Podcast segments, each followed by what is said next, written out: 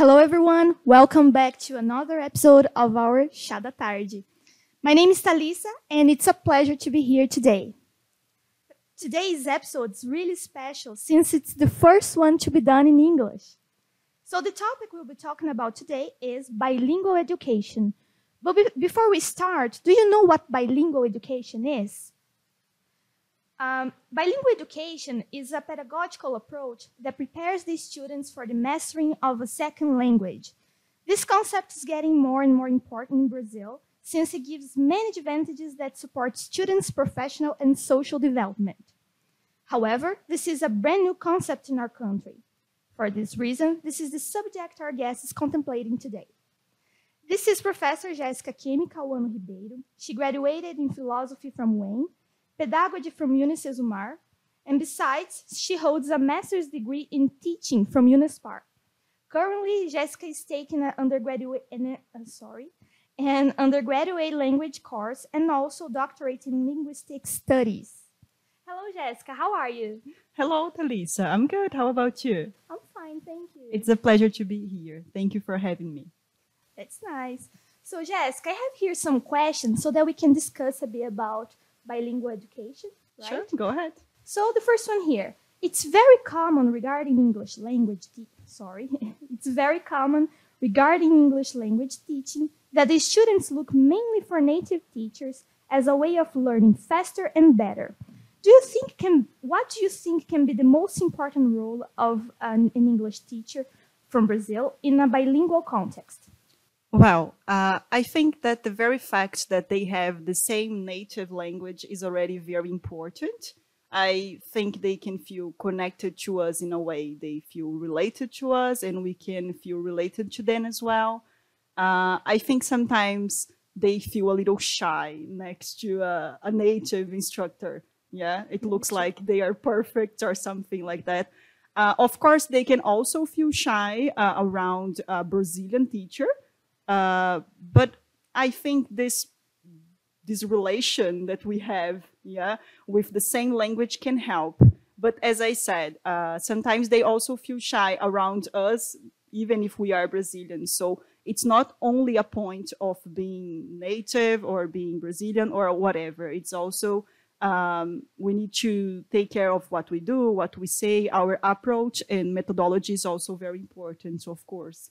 But I think in summary, that's it. I think the very fact that we have Portuguese as something in common is already very important. Yeah, that is true. It seems like it's possible to learn English, right, with another, uh, with a person that has the same mother language as they. Yeah, we are like a model. It looks yeah. like sometimes, yes, right? yes, that is true.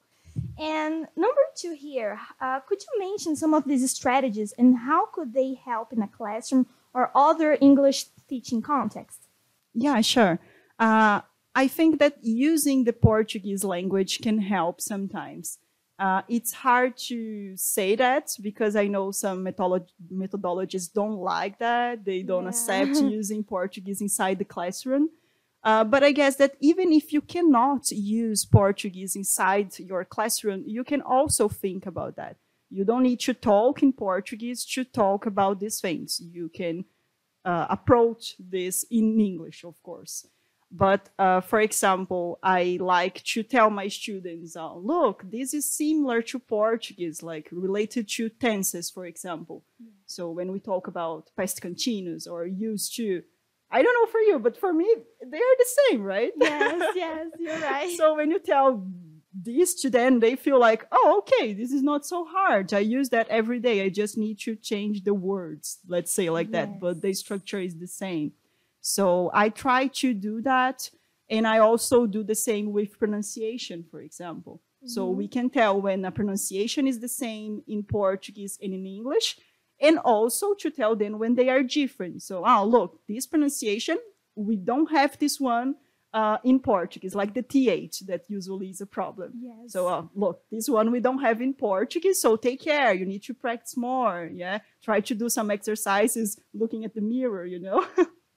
so yes. I try to do these things, uh, and here phonetics helps a lot as well, of course.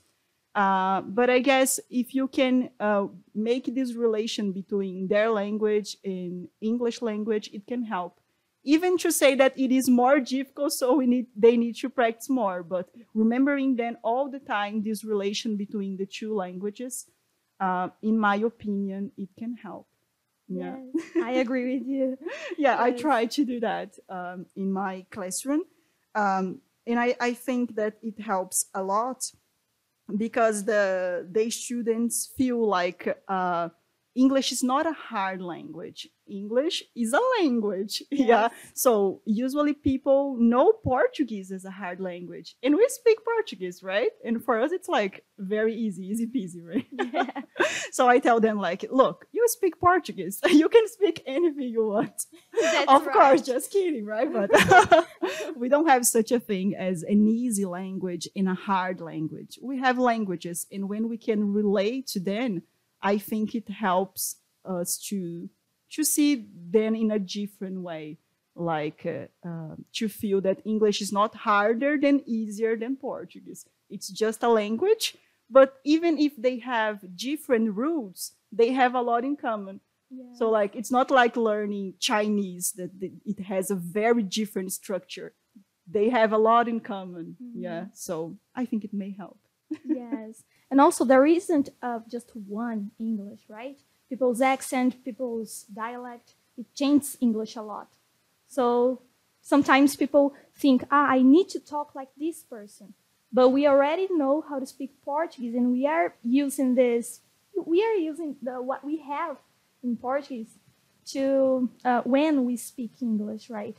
Yeah, sure. Yeah, I think yes. that's a, a, very important point when we talk about bilingual education they feel like I need to have a native teacher because I want to sound like a native person. And this yes. is impossible. Let's let's say the truth, right? Because uh, being um, the fact that we are not native speakers is part of ourselves. It's not going to change our accent, our dialects, and we have to be proud. Like because being born there yeah. and speaking, okay, that's easy, right? I yeah. speak Portuguese as well. but it's studying a lot, learning. Uh, so I think we we have to show them this pride of not yeah, being native. You know? yes, very good. I agree. So the next one here: How do your students react to that? Do they understand and agree when you talk to them about those things? Well, usually yes. Uh, thankfully, the results have been great so far. Mm. Um, of course, I, I, think it's impossible to tell them like you need to think like me. So I have some students that I know, like they want to sound like native people. And I try to help. We have phonetics and everything.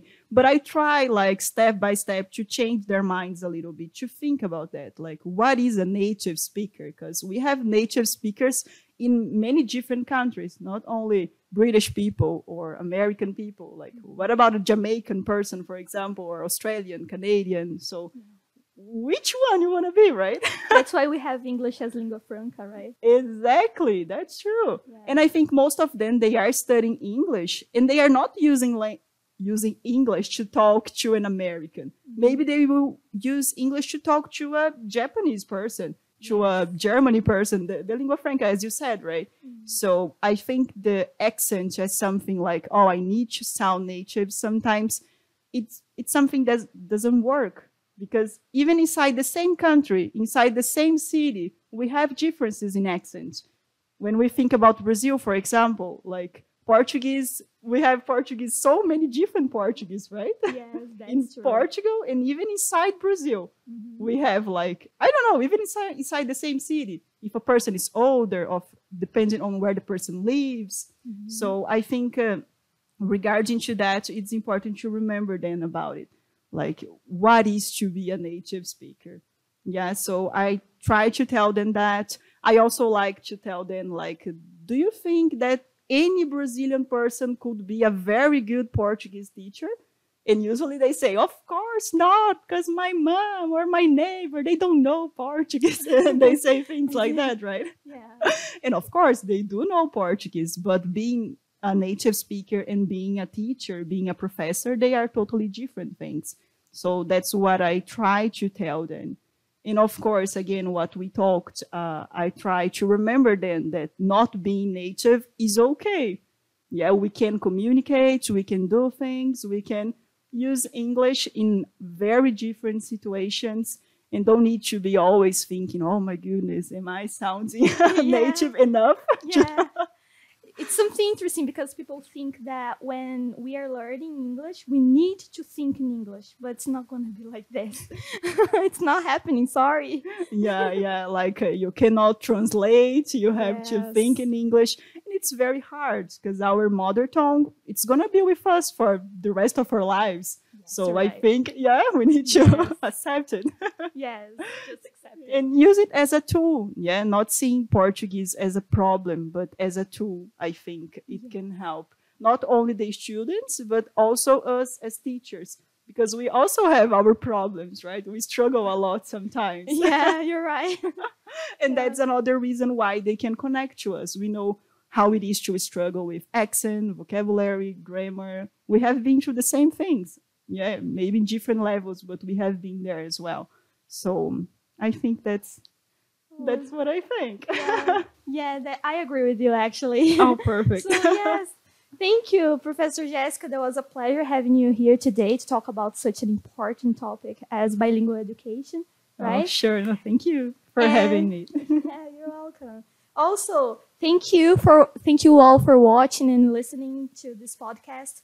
Don't forget to subscribe on Unis, UniCV's channel and follow follow us on social media. until next time, guys. Bye.